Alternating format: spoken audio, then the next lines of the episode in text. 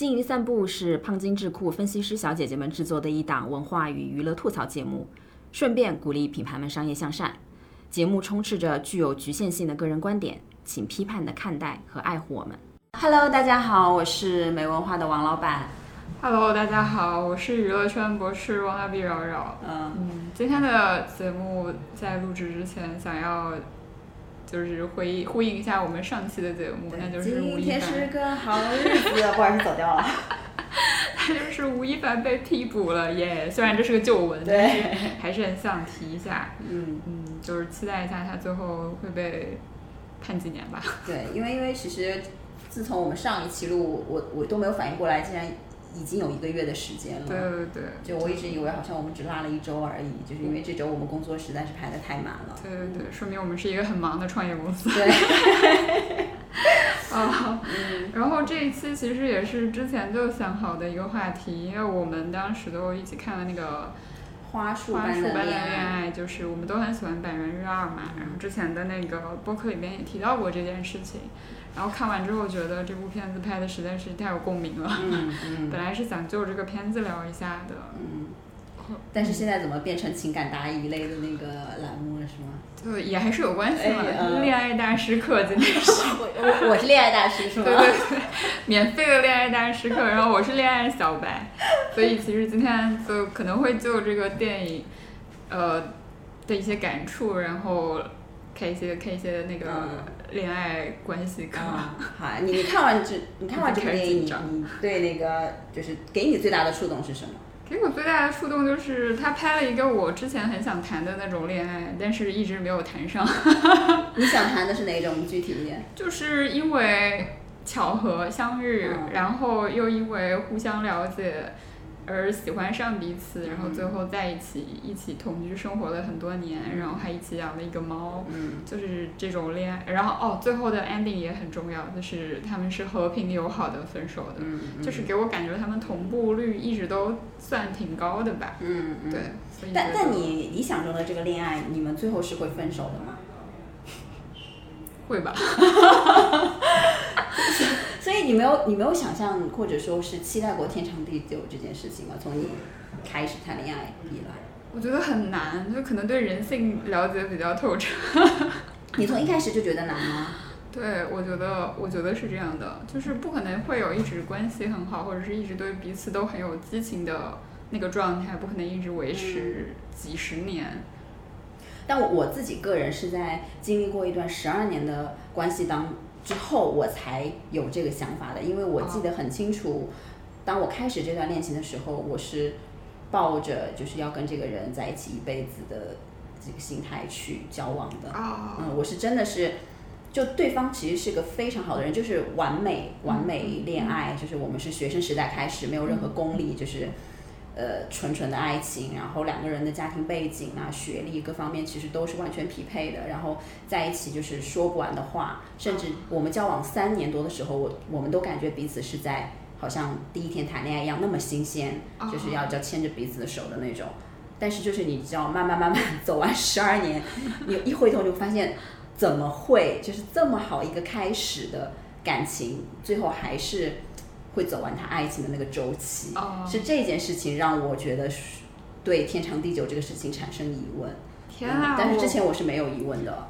我就是我，我的心情是想要跟他在一起一辈子，但我实际上心里面另外一个声音是不可能，就是我就突然想起来，我之前有一天买到了一个那个某某牌子的洗衣液，非常好闻，然后它就让我想起了我第一个男朋友，然后我在跟他谈恋爱的时候，他身上也有很好闻的味道，就是有点洗衣液，然后又有那种太阳暴晒过之后，反正就很干净，嗯，很干净的味道，我非常喜欢他身虫的味道满虫尸体，烧焦哎呀，味道。怎么说？初恋好歹是甜妹，满虫也很甜美。就好的反正就是螨虫尸体的味道。然后我就问他，然后我我很想知道那个味道是什么，因为我觉得我迟早有一天要跟他分手，但是我不想失去那个味道。嗯。然后他又跟我说，是因为是妈妈在负责洗衣服这块，所以他也不知道用了什么洗衣液。嗯。就这样算了嘛。但是但是我好像是从那个时候就开始觉得没有什么事情是可以一直。没有什么感情是可以一直持续到最后的，就是我迟早要跟他分手。嗯，就是我第一段恋爱，我就是这样想的。对，所所以说，其实我我看这个花束般的恋爱，其实对我来说，它其实是一个中规中矩的爱情片嘛。嗯嗯。但是它里面有有一个观点传递出来，是让我觉得很有共鸣的。它它里面好，我忘记是女主角说过一句话还是什么，她说：“如果天长地久是会消磨那种精神共鸣的话，那我们就不天长地久了吧。”啊，对，我觉得他跟我对爱情的看法还挺像的。就是他最最开始，其实他们在刚在一起没多久的时候，他说他经常看的一个那个写博客的博主，他写过一句话，就是他的恋爱像一个盛大的派对，然后这个派对总有一天会终结，但是他就想在这个。感情在这段关系的时候，好好享受这个派对的每一分每一秒。嗯，然后我就觉得，哇，我好像也是这样的人。对，其实他，我觉得爱情好像，我我就不，如果是说不是那种伴侣式或者室友上下铺的那种伴侣之情的延续的话，真正是讲有爱情，所谓的激情，带有激情成分在没恋爱情，我觉得它就像人的生命一样，对，从它的开始第一天就是结束的第。走向结束的第一天，对对对对对对对对对，就很像那个生命对生命的态度，对对，好像好像是一样的。对，是啊，就是你你就是我我，所以我现在谈恋爱，其实我我从来不会想说要天长地久这件事情。我觉得如果是一段好的爱情，对方是个值得爱的人，其实你先让它发生，让这个美好发生，让这个美好存在过，不管是一年、三年、五年、七年，我觉得都是很棒的。嗯嗯。就是我也单身很久了嘛，嗯但是我觉得我单身的状态还挺好的，就是工作也很喜欢，然后，呃，朋友也挺多的，然后周末基本上其实是经常是有朋友一起陪伴的，好像他已经填补了我对于陪伴或者对于跟人跟人之间的这种比较亲密的交流的这个这个这个这个空虚，然后这个时间越长，然后我就越没有办法觉得我要去投入到一段恋爱中，因为。因为我那天看到另外一本书，然后他就讲一个七十岁的年纪在七十岁的呃老太太，然后她在年纪这么大的时候又重新喜欢上了一个男的，然后然后他他他他分析他自己的心理，我觉得就很像我在开始恋爱的时候的那个心情，他就说。他每次要见这个男生之前，他都会好好的去从衣柜里边翻自己的衣服出来，然后想啊，今天要怎么穿才能更好看。然后每当这个时候，他就对自己心中就就产生了自我厌恶的感情，就觉得就觉得怎么自己还是像一个小女孩那样，要为了讨好另外一个人去费尽心机，然后然后我觉得我这个就是恋爱的心情啊。就是我不知道为什么我跟他我跟他完全就是一样的心理，所以所以你不喜欢那种当你心中有一个喜欢的人，然后你每次约会前就是。把自己打扮的美美的，或者说你你看到一个月亮，看到有只小狗都想发给他的这种心情，你你你你不喜欢这种心情吗？我喜欢，我就是越又喜欢又讨厌自己。接受自己吧，接受自己，我觉得这个挺美好的一个一个感情。因为我我我我觉得我可能还是太在意对方的反馈是什么样子的，我就很我就觉得我如果花了这么多心思和努力，然后对方其实觉得没有 get 到我的意思，或者是。他其实不会，因为他他感受不到我的感受，然后我就会非常失落，然后我好像承受不了这种失落带来的伤害。哦，对，但我后来，我现在在慢慢的调整自己这个心态，因为我觉得这是我的课题，我我我要尊重我的感受，我就是想打扮的漂漂亮亮的，我就是想跟他分享我看到的所有好的东西。那他是什么感受的话，他自己那是他自己的课题，他自己处理就好了，我不要担心他的。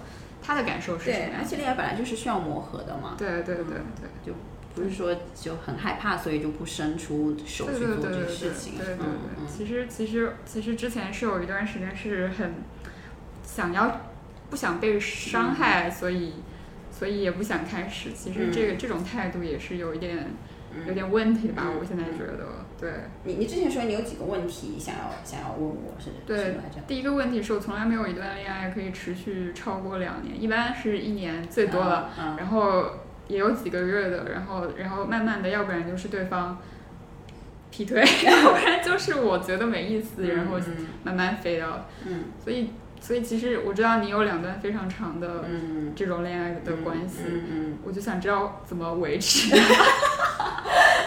我觉得首先，呃，就是爱这个东西就是缘分，你知道吗？哦，就是首先就是第一个门槛就是高。就很多时候真的是有时候你你自己的圈子的原因，你你真的就是没有遇到那个人，啊，然后没有那个跟你有这个高度共鸣，或者说有这个又同时又很有意愿跟你一起往前走的人，这个很有可能就是导致爱情在可能一年两一年两年甚至半半年就无疾而终了，这个是概率问题。呃其实就是我相信这是常态。就李银河不是说了嘛，就是。呃，爱情是奢侈品，它不是必需品嘛。就是你要做好一辈子可能遇不到爱情的准备，嗯，就是这个是个常态。大家不要觉得就是不管是男生女生啊，都不要觉得说我这一辈子就必须必须得遇到真正的爱情，就大家随缘。就其实没有爱情还是可以活得很好的。嗯这个我感觉跟我们从小到大接触的那种流行文化也是有关系的，嗯就是我们好像不管看什么什么电视剧或者是电影，然后嗯里边的那个男女主角总是最后有美满的爱情，然后就就给给人一种误错解，错觉，爱情是常态，对对对没有，对，觉得好像很容易就可以谈到一个恋爱，然后还是理想的那种关系。并没有。大部分大部分的恋爱只是说。呃，两个人碰到了，然后我享受恋爱的感觉，然后就是差不多，嗯，该谈恋爱了，然后又没有什么特别的阻碍，就在一起了呗，然后就顺理成章，我这人生必须三十左右结婚，那我就顺便就结个婚了。大部分还是这样子的一个一个那种真正的所谓的激情之爱，我觉得是非常非常稀少的，嗯嗯所以我觉得就回答你刚才的问题，就首先，呃，你没有一段长长时间的感情，这肯定不是你的问题，这本身就是爱情就是一个概率嘛。嗯第二，嗯，的确是说，即便你遇到一个好的、合适的对象，就感情也确实是需要经营的。嗯嗯嗯，而且尤其我之前看一本书，叫那个叫什么？亲密陷阱啊，就哦这本书，我我被他我都骗了，我以为他是讲就是各种不同类型的亲密关系，就心理学的那个一些一些一些 case，但那虽然说实际也是，但它主要其实是讲性，这个书性性生活在你的整个亲密关系当中，男女之间的亲密关系当中扮演的角色，就为什么是说很多长时间的伴侣，不管是结婚还是未婚的，走到一定的时间，就是你你会出现一个分叉，或者说觉得自己没有办法进行下去了，就很大程度上。呃，其实是因为就是性生活的一个缺失嘛，就是其实我相、啊我相信，就你身边应该也有了很多对呃长时间的伴侣，他们到后面其实是没有性生活的，对对嗯，他们就更像是室友一样的，对嗯，对，然后，当然这个事情也被讨论了很多遍，但那个书给其中有一个观点是让我觉得，我觉得还挺新颖的，就是他说到，呃，性的欲望其实是跟爱情它是两条平行的线，甚至有时候是相悖的，因为你。你想要追求性的这个欲望，有一定程度上其实是陌生感、新鲜感、刺激感，以及是极度自私的。就你在想想象你的性生活的时候，为什么从古至今都有所谓的 prostitute 的妓女的这个文化？啊，就是因为当一个人他不爱一个人的时候，他是可以尽情的物化他，然后去在这个性爱的过程当中尽情的发挥我自私的本能，就是得到我想要的。这个是你能达到最畅快的性爱的一个方式。但是当你很爱一个人的时候，尤其是当他是你的妻子的时候，你想要尊重他，就是有有些事情，或者说有些话，或者有一些交互的方式，你是不愿意让他做的，或者说你也不习惯他做出来的。嗯。那这个其实，而且就是说，如果你很爱他，你会希望他得到快乐，啊，而这个跟性的自私是相对。相悖的。你你在拼命考虑他人的时候，你可能可以得到的是，哦，我爱的人得到了快乐，所以我快乐。哦但是那种最简单、直接、原始的性冲动的满足，可能是会有一定的折损的。嗯这个就是为什么当你进入一段长时间的婚姻关系，或者说嗯呃恋爱关系当中，你你你们的性的这个频率是会慢慢下降的，激情是会下降的。其实这个是相悖的。嗯然后我就我就回想起我自己以及身边的一些朋友的 case，就我觉得好像确实是这样。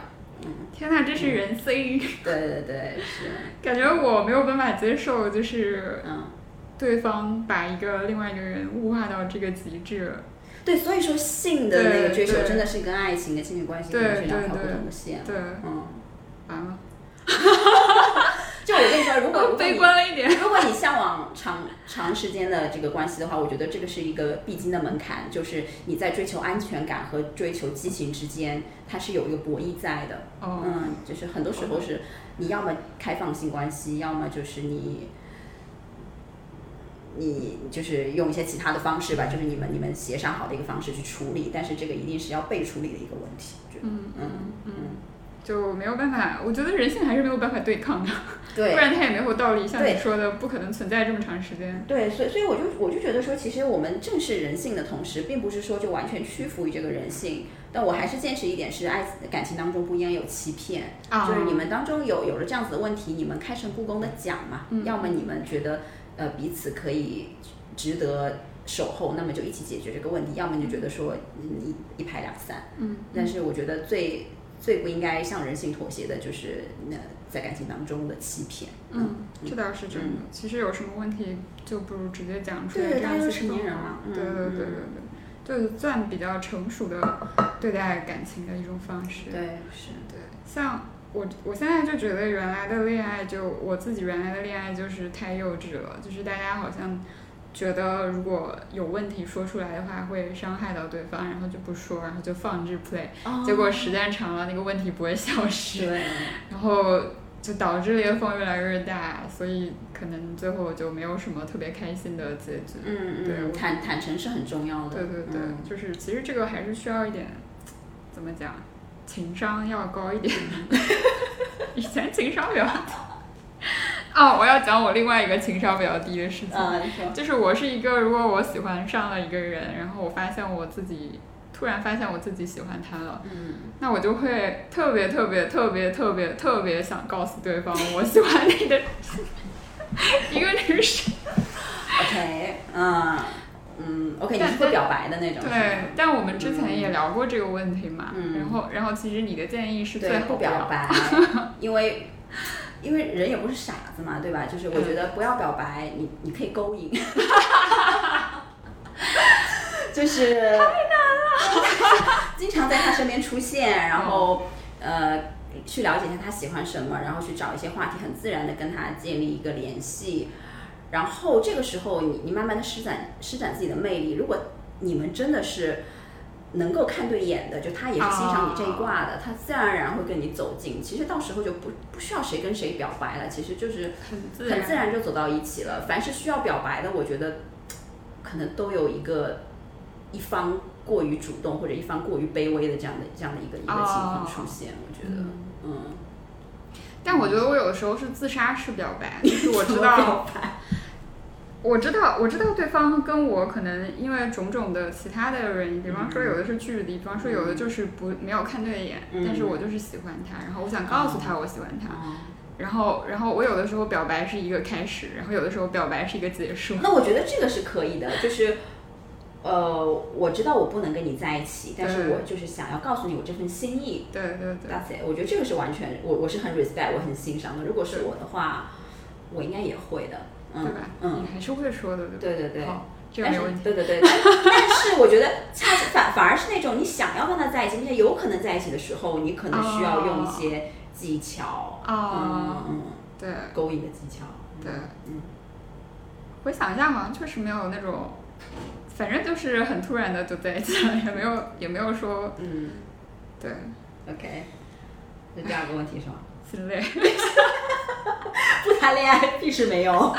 对啊，不谈恋爱屁事没有。你你你前面之前说的那个状态，我想到我有一个 DJ 的朋友，也是我很欣赏的一个女孩儿，然后她她跟我说过一个观点，她就说，她现在其实她身边有很多优秀的男孩儿，啊呃，她就说，她她现在看这些男孩儿，那些男孩儿在她心里是没有性别的，啊，就他们她她不觉得他们是男人，只是觉得他们是人。对对对对。然后同时他，他在自己的这个状态、日常的呈现当中，不管是打扮啊，还是说交流啊，各方面，他也不觉得她是个女人，他就觉得他自己是个人。啊所以他在与人的交互的过程当中，他已经不会去想所谓的性张力啊，或者说吸引啊什么，他就觉得就是人跟人，就这样子这样的一个状态。我现在跟他有点像，就是人是吧？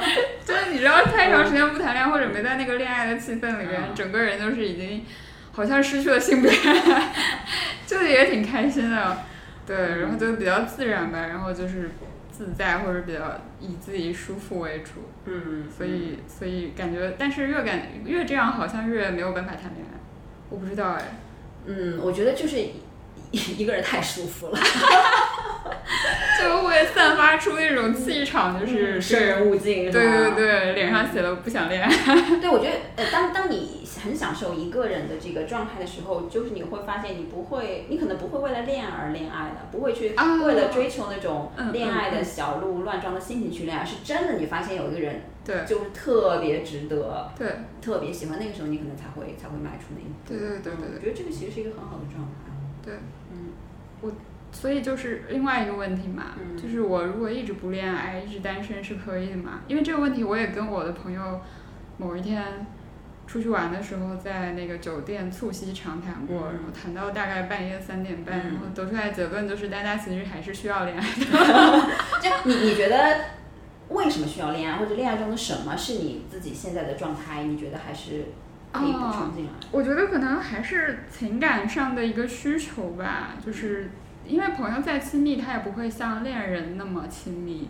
但是人，人我觉得还是有这个需要的，因为看了很多社会事件，比方说诈骗之类的，突然开始跳跃，然后有很多其实都是因为太空虚了，情感太空虚。但是这个时候突然有一个骗子，长得玉树临风，然后又很会甜言蜜语，然后。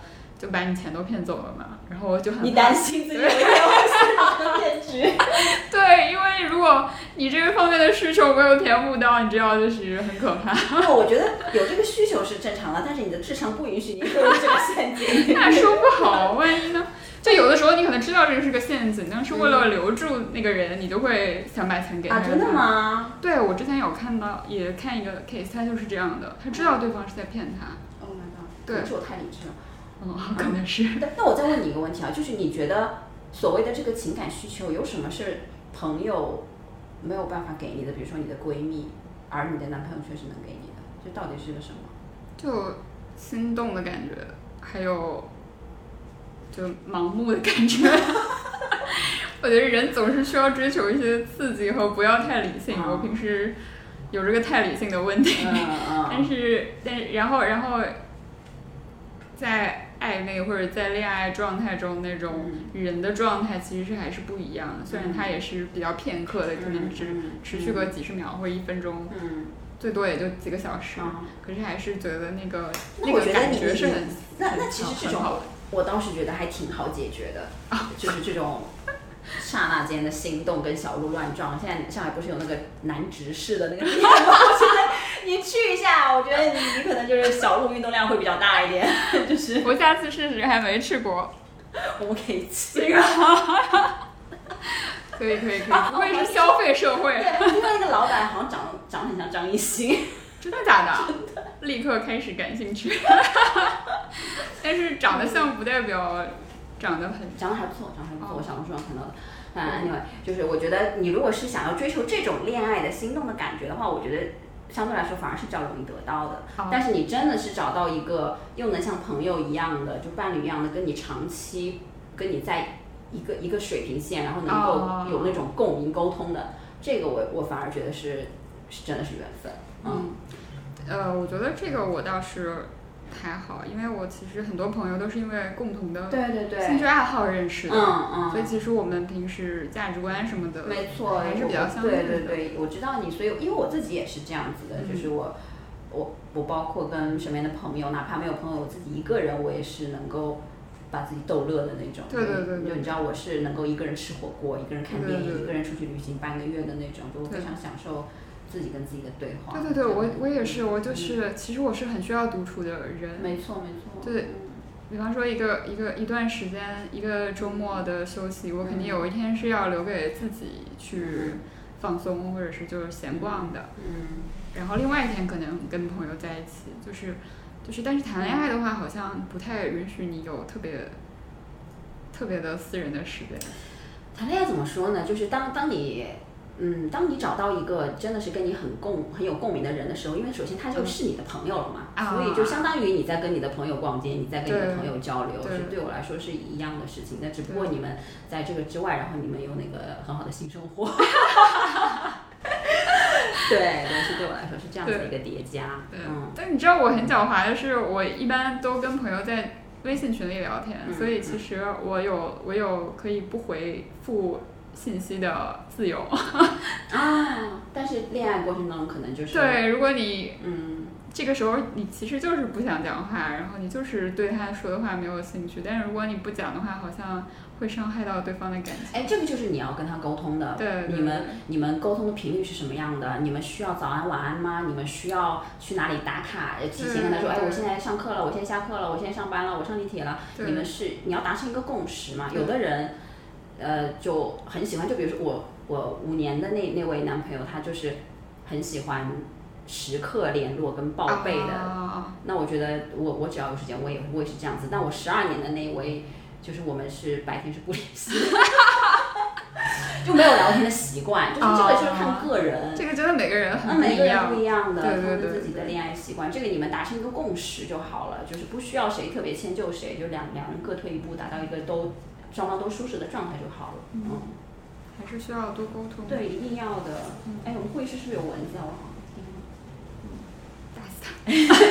OK OK OK，继续继续。所以，所以这个这个，唉，就是现在又又越，特别是工作之后，然后越来越觉得好像不谈恋爱也是可以的，就是就是没有没有这个需求了，然后有的时候就就会觉得自己到底是一个正常人。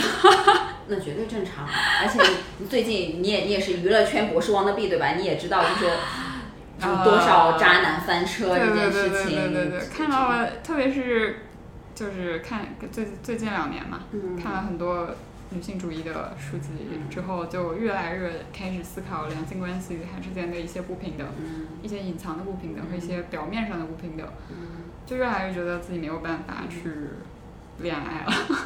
就那天是谁发给我一个，就是好像是刘有个人叫刘宪华是吗？啊，对对然后就是他他他的妹妹，就他开车载他妹妹，他妹妹问他哥，我去哪里寻找好男人？然后刘宪华说停止寻找，没有这个，没有，哥哥的角度告诉你没有。他他需要定义一下什么叫好男人。对对对，是啊是啊。就我觉得好的标准不一样，没错没错对。没错，就是底线也不能太低。对，对对对，就是。不触犯法律的底线实在太低了。对对对，是啊，嗯，对，所以啊，你说，还有就是，就是看也是看花束嘛，然后他最后他们其实是非常友好的分手的，嗯然后我觉得这个其实也是非常难办到的，因为很多的爱情电影它的分手往往都是不太好看的，嗯。或者说现实生活中也是，然后要么就是一方抱怨另外一方是人渣，要么就是冷冷冷处理掉，然后也没有最后的沟通，就慢慢的分手。嗯。就是我觉得这个其实，其实像他他电影里面拍的那样的结局，或者是你现实生活中你经历的这两次恋爱的结束，嗯我觉得这样的真的是很少很少的。嗯嗯，所以是怎么做到的我？基本上都是和平结束。对啊，就是和平结束，嗯好好沟通，然后大家都很，后边还可以再继续做朋友。嗯，我觉得这个真的你知道最好笑的是什么难吗？嗯就是我初恋，不能算初恋，是我初中有一任就是有点 puppy love 的那种，啊就是也没有牵手，也没有就是互相看来看去，嗯然后算是有一段萌芽的那个，然后最后也也都是没有在一起嘛，就我们去了不同的学校，然后我们就还是朋友，然后我把他介绍给我妹妹，然后他们谈了三年恋爱分手了。但你觉得最最好笑是什么吗？我跟他谈恋爱分手之后，我都没有屏蔽或者删他，然后他跟我妹分手之后，我们就再也不联系了，因为他跟我妹分手就是有点。不好，不好的那种，所以我就没有办法再面对他了，哦就是那种我自己是完全可以可以可以处理的。啊但 anyway 就是我觉得是看人，就是首先我是一个，嗯，我能够跳出自己的圈子去看自己人生的一个人，我比较啊稍微比较理智一些。那呃比较幸运的是呢，可能我遇到的人很多也是这样的人，啊他是有这个理智的，并且。就他的本心是很好的，并且他对我也是有足够的爱和尊重。嗯，那我们可以一起完成一个协商的这件事情。但是，呃，我相信很多男生或者是女生，他其实是还是会头脑发热的，或者说就是让让情绪去掌控了自己，对对对对，就很容易就是就是很就是很惨烈的一个对，有的时候好像就要到最后就一定要争一个对错，然后这段关系结束，那到底是谁的对，谁对谁错？嗯。然后往往在这样的情况下，就会面对一个非常不理智的结束。其实，我觉得这个伤害还是挺大的，比起来好好的分手。嗯嗯。就我之前也也经历过，就是对方可能因为聊骚或者劈腿的这个事情分手。啊。嗯，但是呢，我我自己的想法是，嗯，就那个人啊，或者某某某几个人，就他们除了这一点之外。就他们在恋爱当中其实是好好男朋友，并且他们也是一个很好的朋友。就比如说我出什么事儿，他们就是两肋插刀的那种。然后，那我对这个人的判断是这样子，就是，呃，首先他在恋爱中存在欺骗行为，这个其实就彻底的剥夺了他成为我男友或者备选男友的资格了。啊。呃，就是哪哪怕我单身一辈子，我也不会和这个人再在一起了，这个是肯定的。嗯。那在这个之外呢，就是她男朋友的这个。性别或者说角色被剥离之后，我只把他当成一个人去看待，然后他可能是一个 OK 的朋友，那我就能很好的、很平静的去对待他，还是能够继续成为朋友。尤其是如果大家还在一个圈子的话，嗯，我是这样子的一个一个一个看法。哦，所以这个，所以其实有在恋爱关系或者在人际交往关系中，一定要有自己非常清楚的底线。比方说，可能恋爱关系那就是欺骗，那其他关系可能是有其他的，那总是要有一些自己的原则在的，就不会。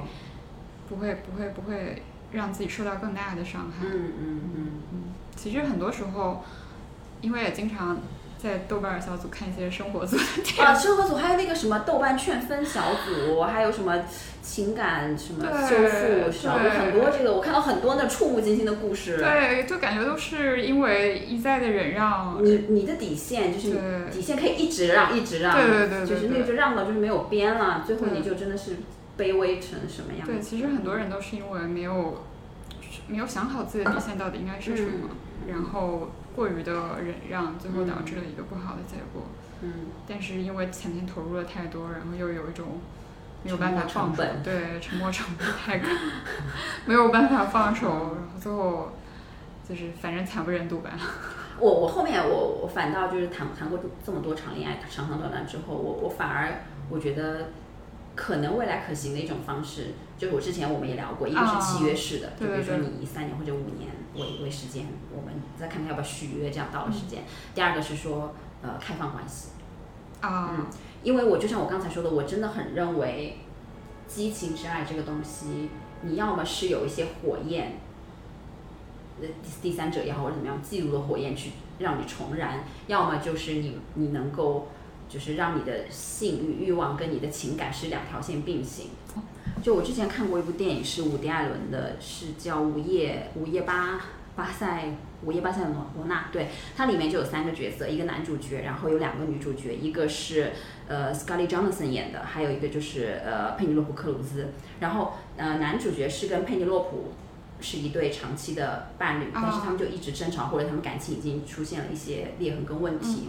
然后这个时候他就遇到了那个 Scarlett Johansson，嗯，然后把 Johansson 这个第三者引入进来的时候，他会发现他跟佩尼洛普的关系变得越发和谐，就你知道吗？这三个人达到了一个非常 奇妙的动态平衡，然后他们都他们都他他把那个另外一个那女孩介绍过来给他的那个介绍过来，他们认识了，三个人一起生活。哇，对，然后我正好刚在那个亲密性里面也看到了，就是说它里面说对于第三者的态度，就是你知道让他加入，让 他加入你们，我想不是来，我是来加入这个家庭，我不是来破坏你们的家庭，我才加入你们家庭的，就是就很奇妙，就人与人之间的关系。哦，就他他就说，当你遇到了第三第三者的问题的时候呢，如果假设这个，你当然可以说我不接受任何形式的欺骗，或者说第三者，你可以完全分道扬镳，但是你知道。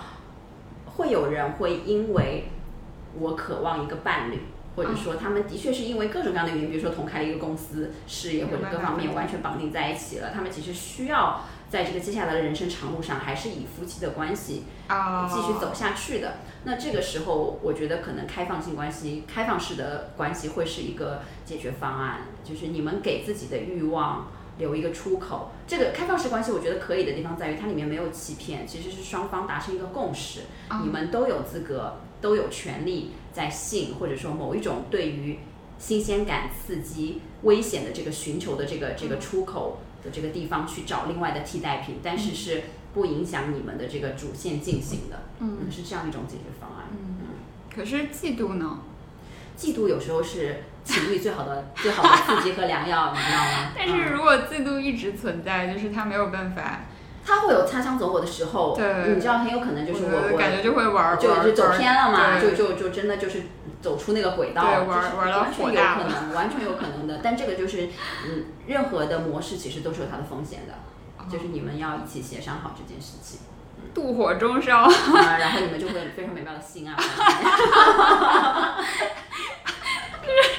真的嫉妒，真的，而且你知道为什么很多，我就不说男方找小三或者女方找小三，就是那种第三者，你跟第三者之间的关系，为什么有时候你会觉得欲罢不能？就是你们，你们首先你们没有常规日常的束缚，然后第二个你是在暗地里，然后又夹杂着些许的嫉妒跟吃醋，然后有时候暗中涌动的这个东西，其实是为什么你跟第三者能够在那个时间你很上头感觉的一个很重要的原因。但是你要知道，假设假设这个男生或者这个女生的另一半就跟他分开了，你们正大光明的。变成一个正常的男朋友在一起了，很有可能这个东西是不持续的，因为你们的那些刺激的因素、危险的因素，让你们 turn on 的因素都已经没有了。对嗯，你们就是常规的了。这个时候所有的问题都会暴露出来。但其实现实生活中也有很多这样的例子，太多了，血淋淋的太多了，太多了。嗯嗯，对，所以我觉得就是，呃，你认清楚人性，但是你还是要坚守自己的底线，这样子。嗯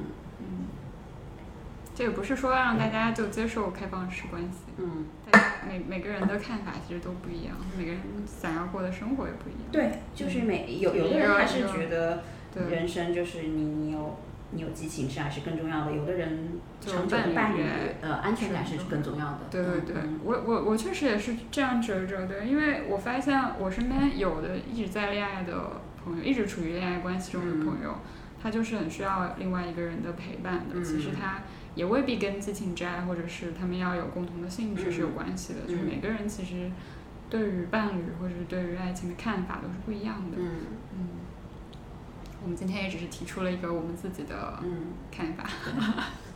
，OK，还有问题吗？还有问题就是，我现在处于 处于一段持续了很久的暗恋中。这个可以播吗？嗯，对啊，没事，不能播我就卡掉。啊，呃，所以那位那位朋友会听吗？不知道。哦，OK，那那就假装假装他不知道，反正就播吧。对对对对对 嗯，不听，反正我也不会讲他是谁嘛。对啊，嗯，可能你暗恋很多人呢。也不也不一定好感的就是他例子特有超长，对对对，大家不要误解。对对，不，请不要对号入座。嗯，对，请不要对号入座。嗯然后就是觉得又处在一个要不要自自杀式表白的啊，状态里边了。嗯对，就是觉得，因为因为其实从还是说从长时间来看，或者是这一两年来看，应该是没有什么没有什么可能。对，所以就是最近又在思考这个问题。嗯，我以为你表白了，还没有没是吗？没有，那他有任何的线索知道你对他有好感这件事情吗？我就老找他聊天嘛，啊、但也不会。不我觉得吧，就是可以暂时不用。如果你们有一个很好的朋友的一个一个氛围，那你就保持那个氛围，然后直到有一天他你们能解决距离啊或者各方面的问题，你们有这个长时间相处的可能性了，然后你再往前推一步。因为嗯，你现在如果如果表白了，你们我相信因为异地或者怎么样，问题还是很大，你们没有办法就是点了之后，然后就是有很好的东西呵护那个火焰，就可能最后还是会玩完。所以，但但是但是如果这这个时候表白的话，就是我我之前讲的另外一个就是 ending，ending 的我表白。告诉他，对，对，你确定已经 ending 了是吗？结结束了是吗？就是跟他没可能了。呃，我自己是想要，就是可能可不可能我不知道，但我自己这边想要给他画一个句号。哦，那就跟随你的内心，你想画句号就去画吧。好的，嗯，好的，好的，我的问题到此结束。对，我今天是我们唯一一次没有事先准备脚本框架的，对就是完全是这问题是这样的，我们两个各自消消化完了两本很厚的书，是嗯关于亲密关系的。看完之后毫无头绪，不知道要聊什么，最后就变成了没有任何的 round down，然后可能我只有两个问题要问。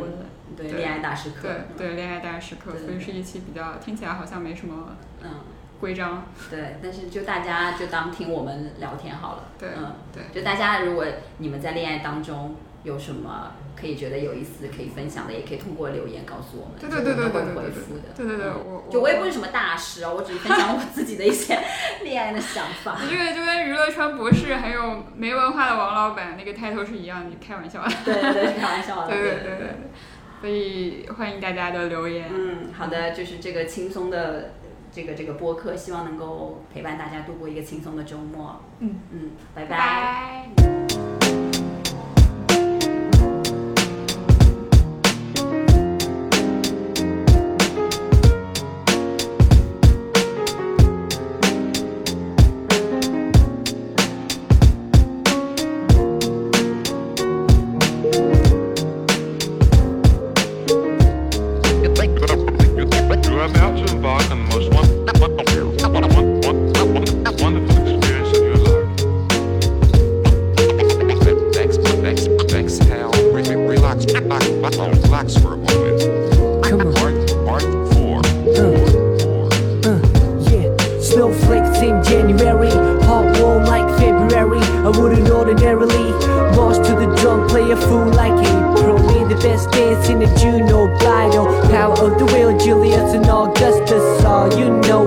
Us in a new semester back in September. Boy, I wonder if still remember.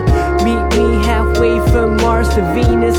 Meet me, the chase is on between us. Retweet the sweetest piece of confection. Handmade device for remote connection. Ask a question, wait for an answer and make a suggestion. Time and a place for a first impression. Second and third to a fourth dimension. Rise above waves that hold us captive to a square. Swear that I, I, the captain. Cruising sapphire, sky, but like sapphire. Moth to a fire, but we can fly higher. You will reach an apex. We fit tight like a glove with the latex. Bring it down to earth for a cooling session. Lane sideways and glazed in essence. Gauged each other in the out of fine galaxies of uncharted nebulas. Woven in the fabric of a calendar. Dress up at the end of October. Give thanks to the family November. The cold but cold of December. And we back to the origins. Let me begin. Snowflakes in January. Hot warm like February. I wouldn't ordinarily march to the drum, play a fool like April. The best dance in the June or bridal. Power of the will, Julius and Augustus. All you know is just us. In a new semester back in September. Boy, I wonder if you still remember.